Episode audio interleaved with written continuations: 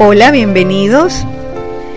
Dios te bendiga en cualquier lugar donde te encuentres. Pido a Dios que tu vida, tu familia sea muy bendecida. Te saluda la pastora Ana Milena Pérez de la iglesia Casa de Avivamiento para las Naciones Betel. Estamos ubicados en la ciudad de Barranquilla, de nuestra querida nación de Colombia.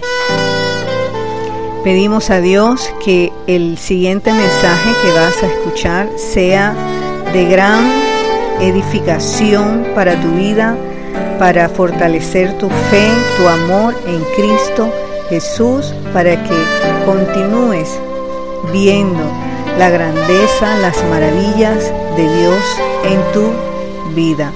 Te bendigo amado, amada. Dios les bendiga a todos. Qué privilegio nos da nuestro Señor de compartir eh, su palabra. Deseo que sea de edificación, de fortaleza, de bendición para tu vida. Quiero que leamos en Daniel 6, desde donde puedas em, abrir la palabra de Dios. En Daniel 6 vamos a meditar un poco, a escudriñar un poco algunas cosas que le acontecieron al profeta Daniel. Es un libro hermoso que también les recomiendo que lo lean en sus devocionales, en su tiempo con Dios. Tiene grandes enseñanzas. Em, voy a, a mencionar como algunas eh, situaciones, algunos eventos que sucedieron aquí entre el capítulo 5, capítulo 6, que le sucedieron al profeta Daniel, como para estar eh, un poco ubicados en lo que él estaba experimentando. Recordemos que Daniel Em, fue uno de los jóvenes, de las personas judías que fueron llevadas en cautiverio a Babilonia.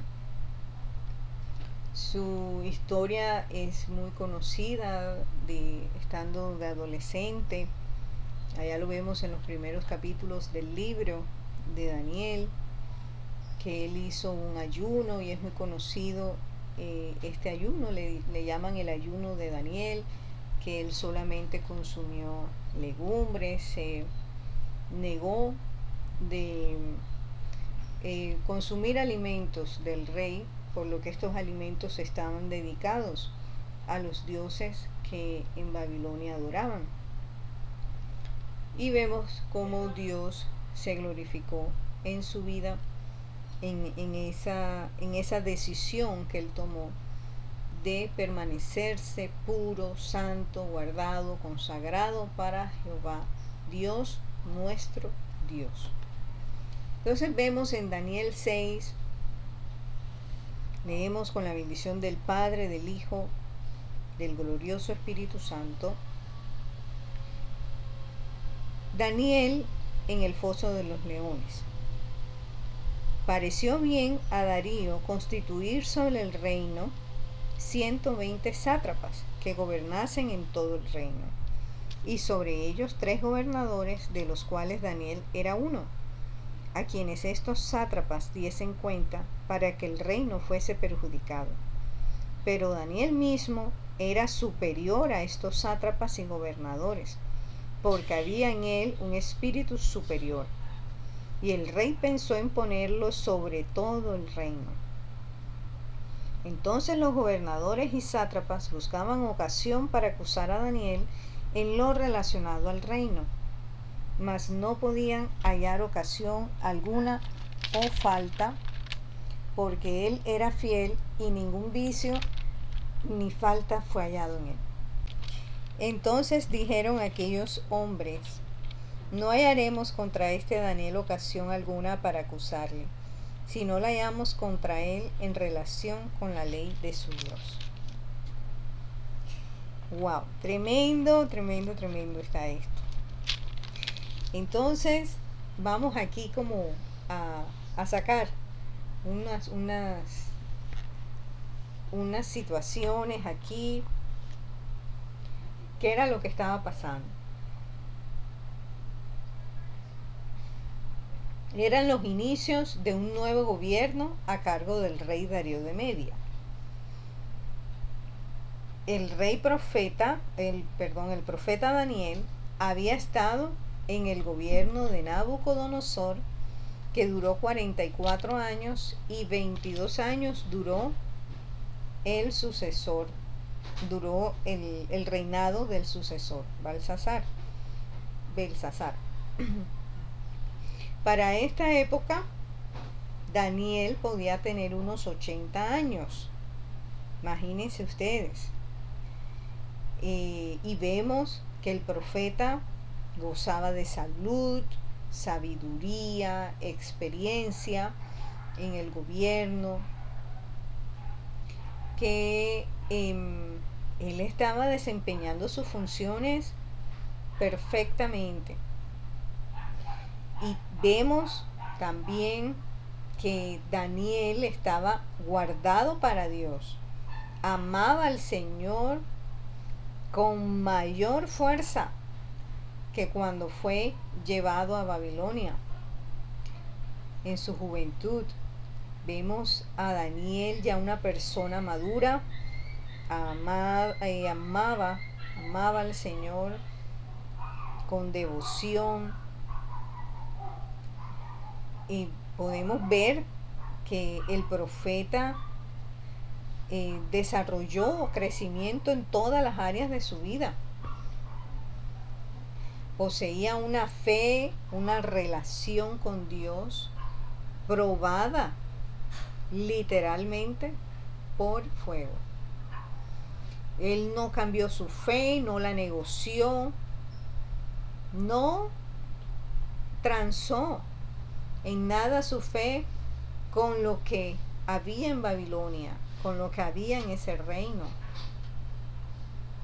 Yo quiero que tengamos en cuenta esto alrededor de 80 años ya tenía el profeta y cómo él se había mantenido firme en su fe a Jehová Dios.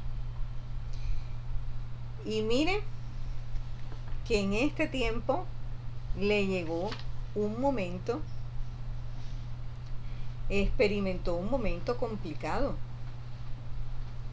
Y de pronto podemos detenernos y decir, bueno, es que este esto le pasó porque había envidia, porque mm, querían ponerlo a él por encima de los demás eh, gobernadores y los otros no querían, los otros gobernadores no querían.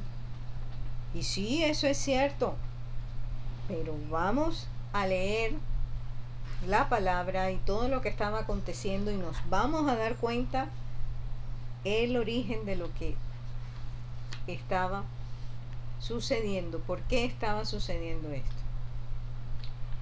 También resalto que el rey había visto un espíritu superior en la vida del profeta.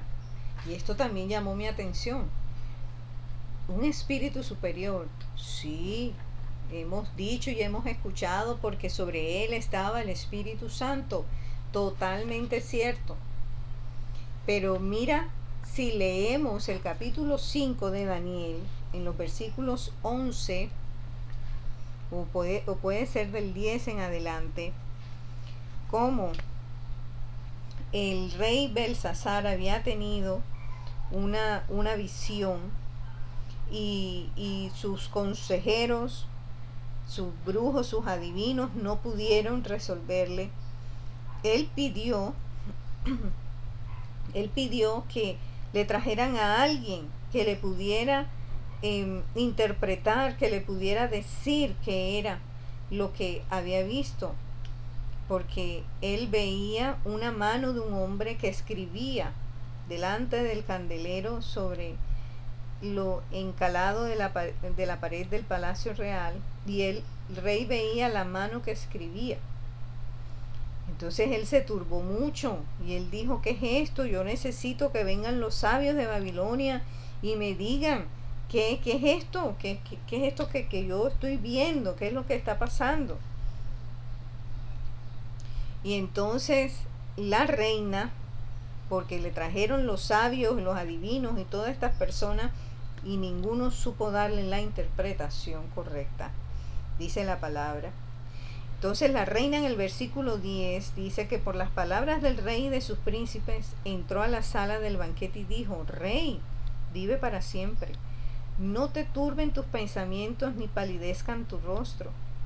En tu reino hay un hombre en el cual mora el espíritu de los dioses santos, y en los días de tu padre se halló en él luz e inteligencia. Entonces aquí empezamos a ver qué sucede cuando alguien, un creyente, tiene el Espíritu Santo. Cuando una persona tiene el Espíritu Santo, mira, mira lo que reposa sobre su vida. ¿Qué fue lo que vio la reina? ¿Qué fue lo que vieron estas personas que no tenían temor de Jehová Dios? Pero ellos podían testificar porque lo habían visto en Daniel, que en él mora el Espíritu de los dioses santos, decían ellos, y que veían que en él había luz e inteligencia, que el mundo tiene que ver en nosotros, que tiene que ver el mundo, luz, tiene que ver luz. No nos pueden ver em, caminando en dos aguas, no nos pueden ver en esa en esa situación. El mundo nos tiene que ver definidos por el Señor para poder proyectar la luz que hay en Jesús. Entonces, hay luz, hay inteligencia. Dice también la reina, hay sabiduría, como la sabiduría de los dioses. Debemos pedir a Dios sabiduría, sabiduría de lo alto, porque esa sabiduría viene de Dios. Dice la reina, al que el rey Nabucodonosor, tu padre o oh rey, constituyó jefe sobre todos los magos, astrólogos, caldeos y adivinos. Esto también glorifico a Dios, porque mira, la sabiduría que viene de lo alto es superior a la del enemigo. La sabiduría que viene de lo alto no es la que tienen los magos, los astrólogos, los caldeos ni los adivinos. No es porque esa es una sabiduría diabólica, terrenal, engañosa, mentirosa, mala, mala, esa sabiduría es mala. Pero la sabiduría que viene de lo alto es superior, es superior. Por cuanto fue hallado en él mayor espíritu y ciencia y entendimiento que debe reposar sobre nuestras vidas, un mayor espíritu, ciencia y entendimiento para interpretar sueños, descifrar enigmas y resolver dudas. Esto es en Daniel, al cual el rey puso por nombre Belsasar. Llámese pues ahora Daniel y él te dará la interpretación. Oh hermano, en nosotros tiene que haber ciencia, entendimiento para resolver dudas. ¿En dónde están las respuestas? Las respuestas las da el que tiene el Espíritu de Dios sobre aquel que mora el Espíritu de Dios. Está en capacidad de resolver dudas. Los creyentes no somos los no nos debemos conocer porque somos los que generamos problemas, sino los que resolvemos dudas. Estamos para ayudar, para resolver. Gloria a Dios. Entonces Daniel fue traído delante del rey y empieza aquí toda esta conversación entre Daniel y el rey. Y dice el rey, yo he oído de ti que en el espíritu, que el espíritu de los dioses santos está en ti y que en ti se halló luz, entendimiento y mayor sabiduría. Y ahora fueron traídos delante de mis sabios y astrólogos para que leyesen esta escritura y me diesen su interpretación, pero no han podido mostrarme la interpretación del asunto. Gloria a Dios, porque no son ellos, no son los servidores del maligno los que están para resolver los secretos de Dios. Yo pues he oído de ti que puedes interpretar y resolver dificultades. Gloria al Señor. Sobre ti está el Espíritu de Dios para dar interpretaciones y resolver dificultades.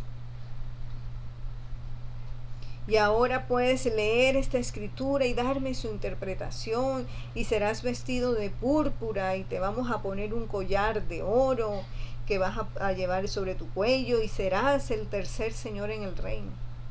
Pero Daniel nada de eso le descrestaba. Y Daniel le dice, tus dones sean para ti, Señor, y las recompensas para otros. Yo voy a leer la escritura que el rey me dice y le daré la interpretación. Y entonces empieza Daniel y le dice, el altísimo Dios, oh rey, dio a Nabucodonosor, tu padre, el reino y la grandeza, la gloria y la majestad. Y por la grandeza que le dio todos los pueblos, naciones y lenguas temblaban y temían delante de él. A quien quería mataba y a quien quería daba vida. Engrandecía a quien quería y a quien quería humillaba.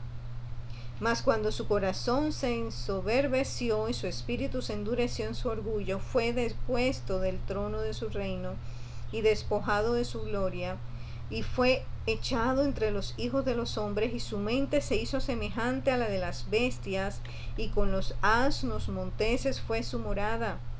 Hierba le hicieron comer como a buey, y a su cuerpo, y su cuerpo fue mojado con el rocío del cielo, hasta que reconoció que el Altísimo Dios tiene dominio sobre el reino de los hombres y que pone sobre él al que él le place. Y tú, su hijo Belsasar, no has humillado tu corazón sabiendo esto, sino que contra el Señor del cielo te has ensoberbecido e hiciste traer delante de ti los vasos de su casa y tú y tus gran y, y tus grandes, tus mujeres y tus concubinas, bebisteis vino en ellos, además de esto diste balanza a dioses de plata y oro, diste alabanza a dioses de plata y oro, de bronce, de hierro, de madera y de piedra, que ni ven, ni oyen, ni saben, y al Dios en cuya mano está tu vida y cuyos son todos tus caminos nunca honraste. Entonces de su presencia fue enviada la mano que trazó esta escritura, y la escritura que trazó es Mene Mene Tekel Uparsin. Esta es la interpretación del asunto. Mene contó Dios tu reino y le ha puesto fin. Tekel, pesado ha sido en balanza y fuiste hallado falto. Pérez, tu reino ha sido roto y dado a los medos y a los persas. Entonces mandó Belsasar vestir a Daniel de púrpura y poner en su cuello un collar de oro y proclamar que él era el tercer señor del reino. La misma noche fue muerto Belsasar, rey de los caldeos, y Darío de Media tomó el reino, siendo de setenta y dos años. Entonces fíjense lo que acababa de suceder lo que acababa de suceder. Entonces, vemos que el profeta no negoció su fe, no cambió eh, las posiciones, no cambió su, su, su fe por las posiciones del gobierno, por estrategias políticas como le fue ofrecido por el rey eh, Belsasar. Em, el rey quería ponerlo a cargo, ¿sí? Entonces empieza todo este, todo este mover en el, en el capítulo 6. Esa era la, la situación que había sucedido. Y estos gobernadores no querían que Daniel ocupara ese puesto. Ellos no querían,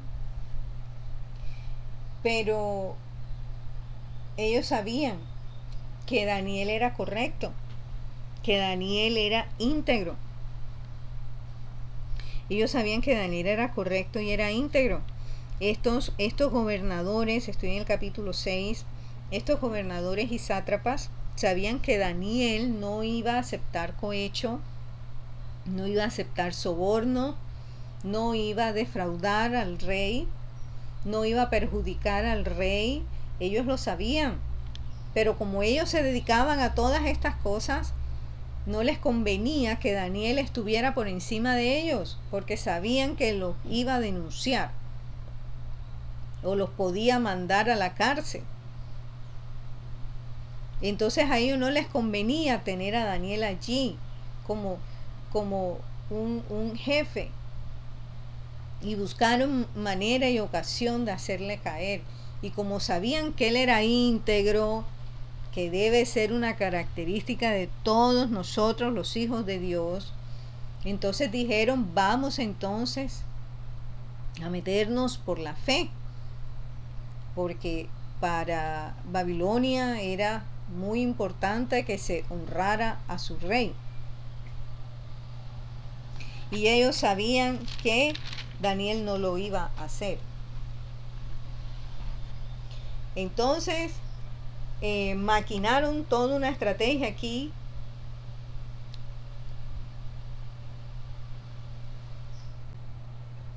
Entonces ellos dijeron,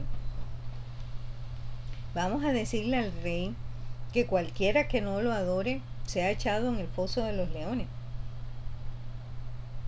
Y el rey dijo, aceptó y sacaron la ley, sacaron el edicto. Y Daniel lo supo. Pero Daniel no dejó de orar. Dice la palabra que él entraba a su casa, abría las ventanas, quedaban hacia Jerusalén, se arrodillaba tres veces al día y ahí oraba y daba gracias a Dios, como lo hacía desde antes. O sea que no es porque llegó el momento difícil buscó de Dios, ya era un hábito en Daniel, la oración. Donde hay oración, hay intimidad con Dios. Donde hay oración, ahí hay una conexión, ahí hay un vínculo con el Señor. Hay una amistad. Donde hay oración hay poder, hay presencia de Dios. Donde hay oración hay victoria, hay respuestas.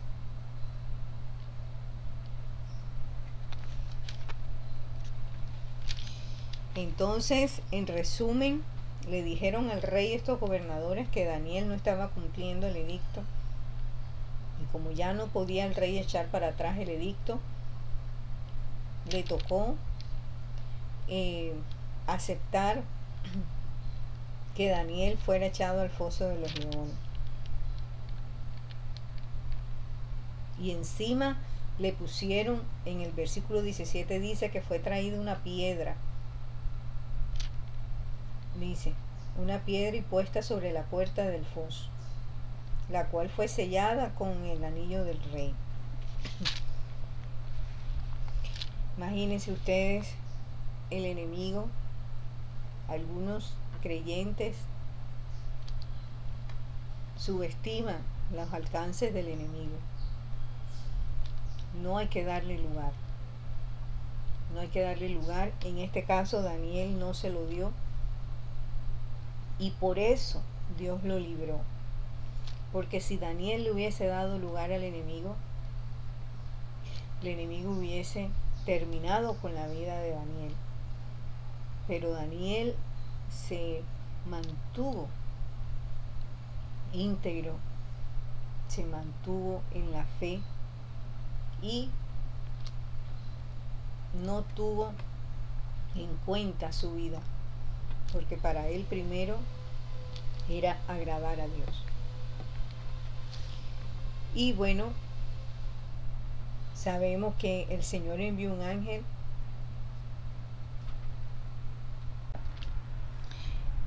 Miren lo que dice en el versículo 21. Entonces Daniel respondió al rey, oh rey, vive para siempre. Mi Dios envió su ángel, el cual cerró la boca de los leones para que no me hiciesen daño, porque ante él, o sea, ante Dios, fui hallado inocente. Y aún delante de ti, oh rey, yo no he hecho nada malo.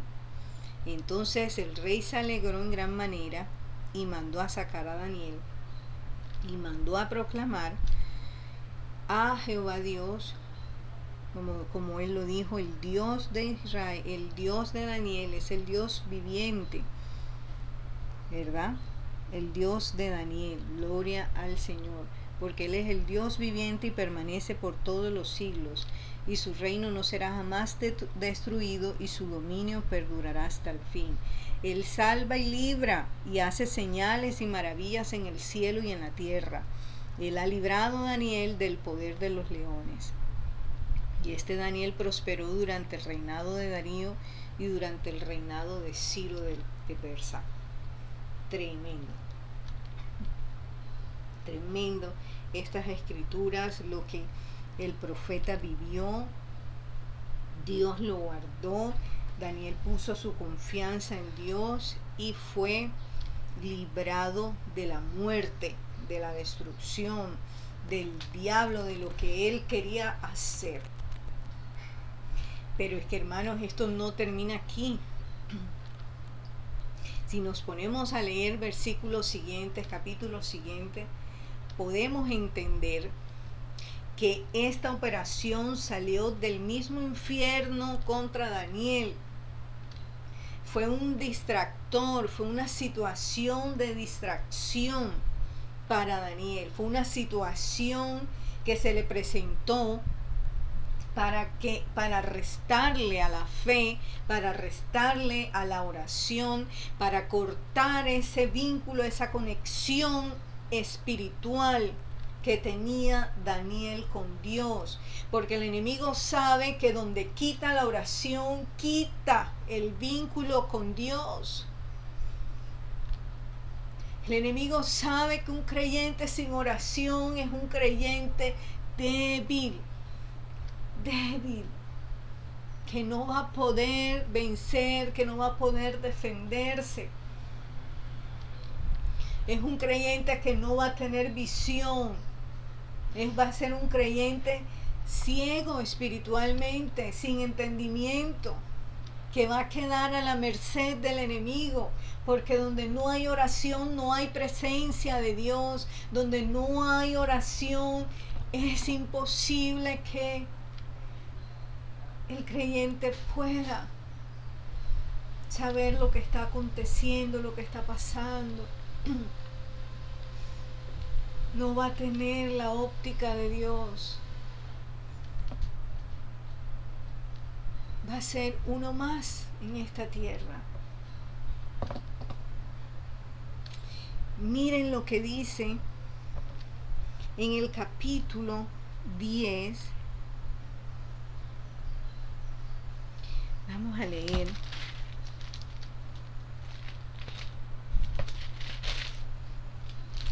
Miremos el capítulo 9, dice, en el año primero de Darío, hijo de Azuero, allí estamos en el capítulo 6.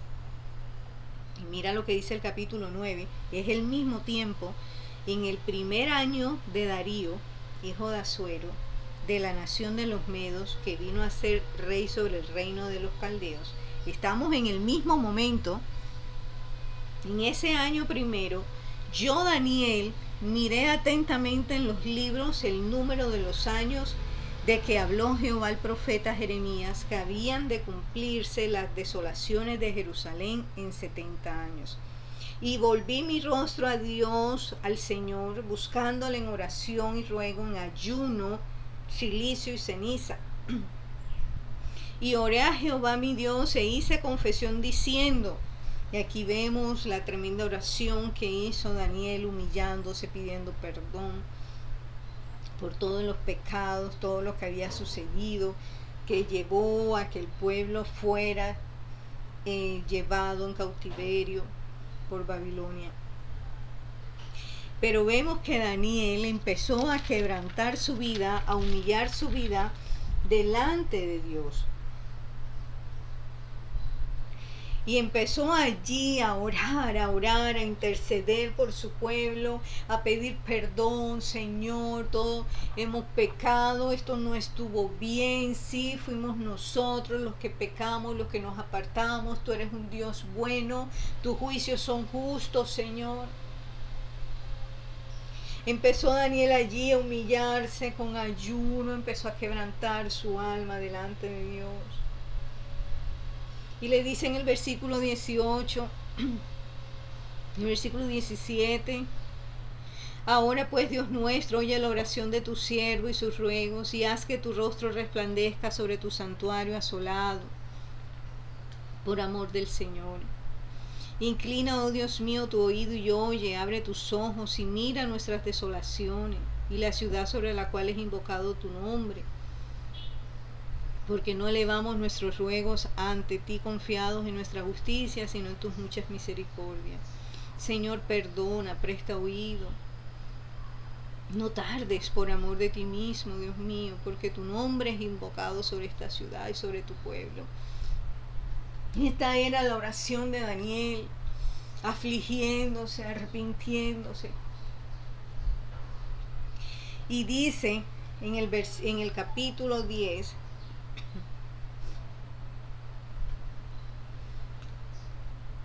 Dice en el capítulo 10 que en el año tercero de Ciro, rey de Persia, fue revelada palabra a Daniel llamado Belsasar y la palabra era verdadera y el conflicto grande, pero él comprendió la palabra y tuvo inteligencia en la visión. Y dice en aquellos días yo Daniel estuve afligido por espacio de tres semanas, no comí manjar delicado, ni entró en mi boca carne ni vino, ni me ungí con ungüento hasta que se cumplieron las tres semanas. Y el día 24 del mes primero estaba yo a la orilla del gran río Idekel, y alcé mis ojos y miré, y aquí un varón vestido de lino y ceñido sus lomos de oro de ufaz.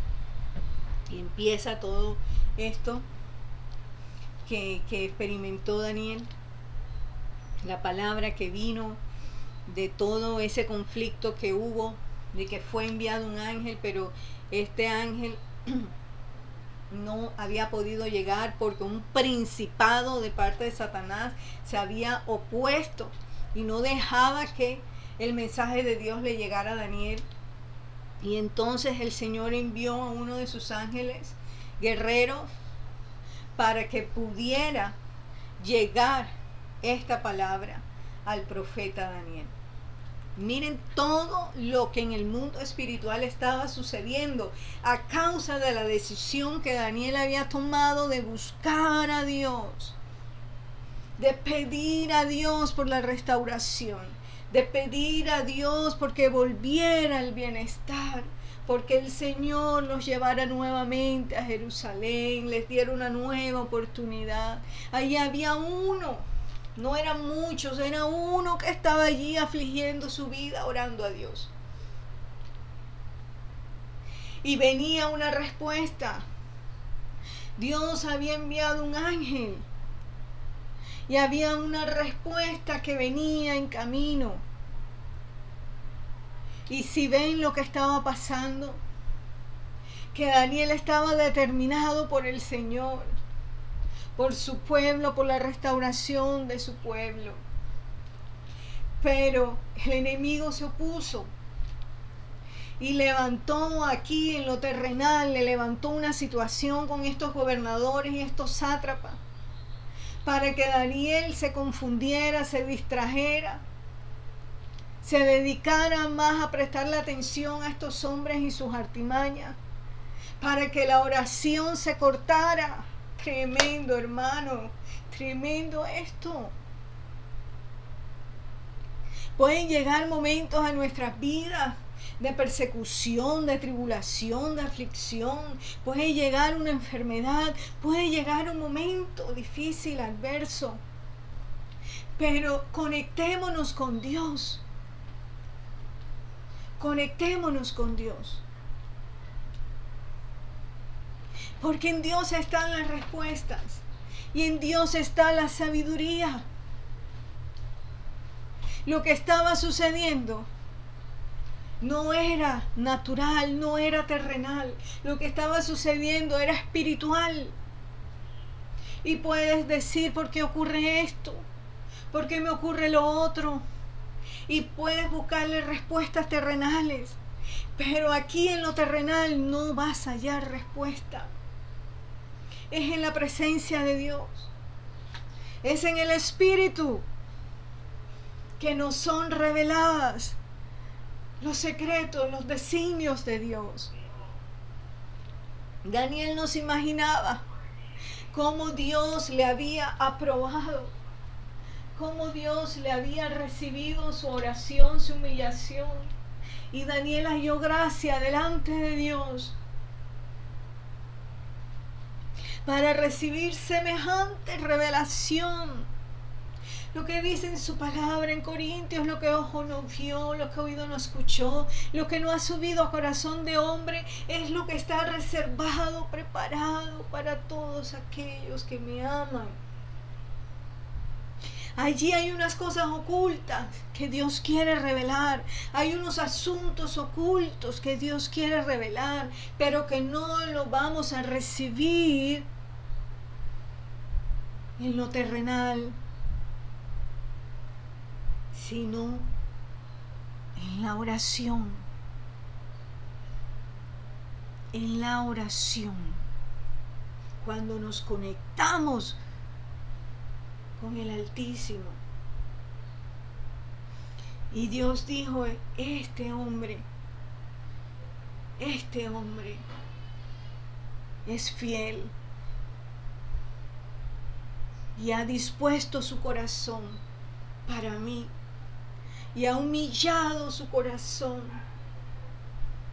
para mí, para su pueblo. Este hombre ha hallado gracia delante de mí, porque el orgulloso y el altivo Jehová lo mira de lejos, mas Dios da gracia al humilde de corazón. Y empieza Dios a hablarle a través de este ángel a Daniel. Y le empieza a hablar y a decir, Daniel, va a venir una época de gran tribulación para la tierra. Va a venir un reinado de un anticristo. Vienen estas, le dio la revelación de las 70 semanas, todo lo que iba a suceder. empezó el Señor a darle unas revelaciones. Porque lo halló fiel para darle estas palabras. Porque sabía que él ni un punto ni una coma le iba a quitar a la palabra de Dios. Y que tal cual como le diera el mensaje, así lo iba a transmitir y así iba a quedar consignado. Entonces, hermanos, la lucha que estaba experimentando Daniel no era por un puesto de trabajo, no era porque em, eh, algunas personas no querían que a él le fuera bien económicamente, profesionalmente. No, eso no era, esa no era la lucha que estaba batallando Daniel. Y Daniel lo entendió. Daniel dijo, ya yo tengo una determinación por mi Señor. Y yo no voy a dejar de orar porque en la oración vamos a tener el rompimiento, en la oración vamos a tener la respuesta. Ya yo estoy determinado a buscar a Dios porque esta situación tiene que cambiar. Nosotros debemos volver a Jerusalén. Nosotros debemos experimentar la libertad. Nosotros debemos ser libres de este yugo babilónico. Daniel estaba determinado a librar esa batalla por él y su pueblo. Se necesita a uno, a una, que dé esa batalla en su casa. A orar, a ayunar, a interceder, a quebrantar el dominio del maligno, a humillarse delante de Dios para que sea su presencia pudriendo todo yugo. Oh Dios amado. Si se dan cuenta, lo que estaba sucediendo era mucho más grande.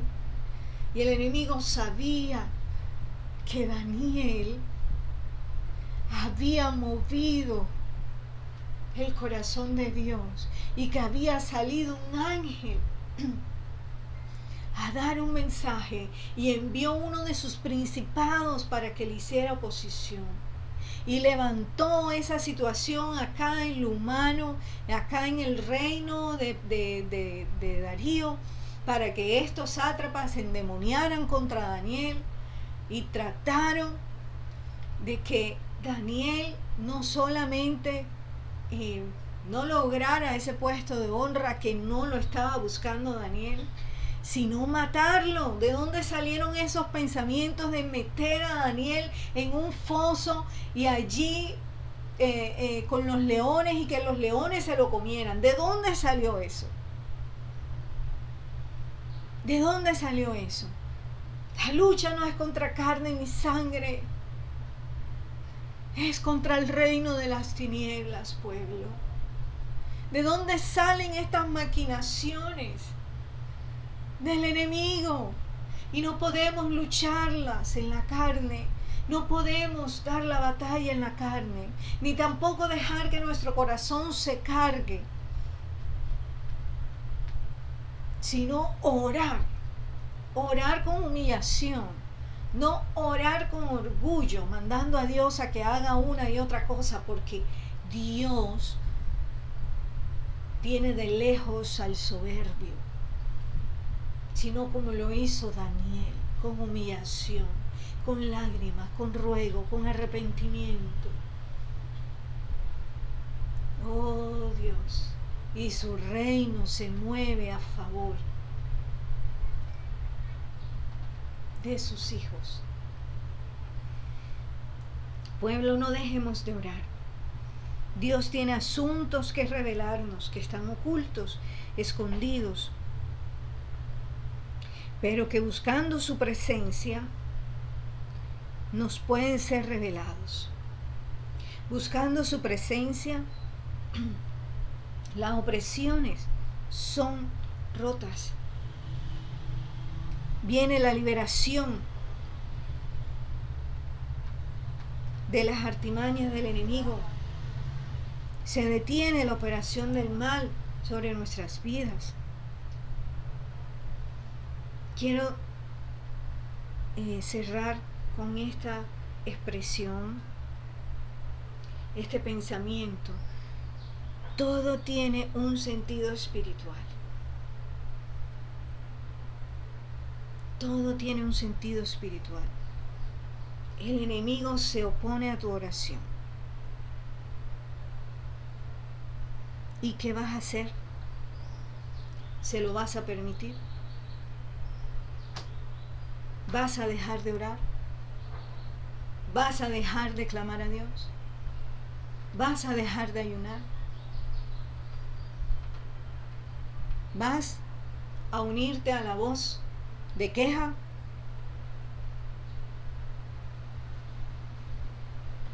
o te vas a poner de acuerdo con Dios y su palabra y vas a entrar en oración. ¿Qué vas a hacer? Amados, Dios te bendiga. Dios te fortalezca. Quiero decirte que Dios está contigo. Y si estás librando una batalla, refuerza la oración. Y si tienes personas en la fe genuinas que te puedan dar apoyo en oración, apóyate también. Pídeles que te den también esa cobertura. Pero no dejes de orar. En la oración está el poder. En la oración viene, a través de la oración, viene la presencia de Dios. Y Dios está con el humilde, con el quebrantado de corazón, para vivificarles, para sostenerles, para ayudarles. Te bendigo, amado, en el nombre del Padre, del Hijo, del Espíritu Santo. Este mensaje ha tocado tu corazón. Es necesario que hagas esta oración conmigo. Repite con tu voz audible. Señor Jesús, en este día te doy gracias por escuchar tu palabra. Te quiero decir, Señor, que te necesito y quiero que siempre estés conmigo. Te pido que me perdones todos mis pecados desde el día que nací hasta este día. Me arrepiento de ellos. Te pido por favor, me limpies con la sangre que derramaste en la cruz del Calvario de cada pecado, de cada ofensa de cada desobediencia. Hoy Jesucristo, te recibo como mi Señor y mi Salvador. Creo que tú viniste, moriste en una cruz, resucitaste, estás a la diestra de mi Padre, Dios, y hoy públicamente te recibo como mi Señor y mi Salvador. Te entrego mi alma, mi cuerpo, mi espíritu. Anota mi nombre en el libro de la vida y nunca lo borres. Cuando tú vengas, quiero irme contigo, o si parto de este mundo, quiero llegar a tu santa presencia. Gracias Dios, en el nombre de Jesús. Amén y amén.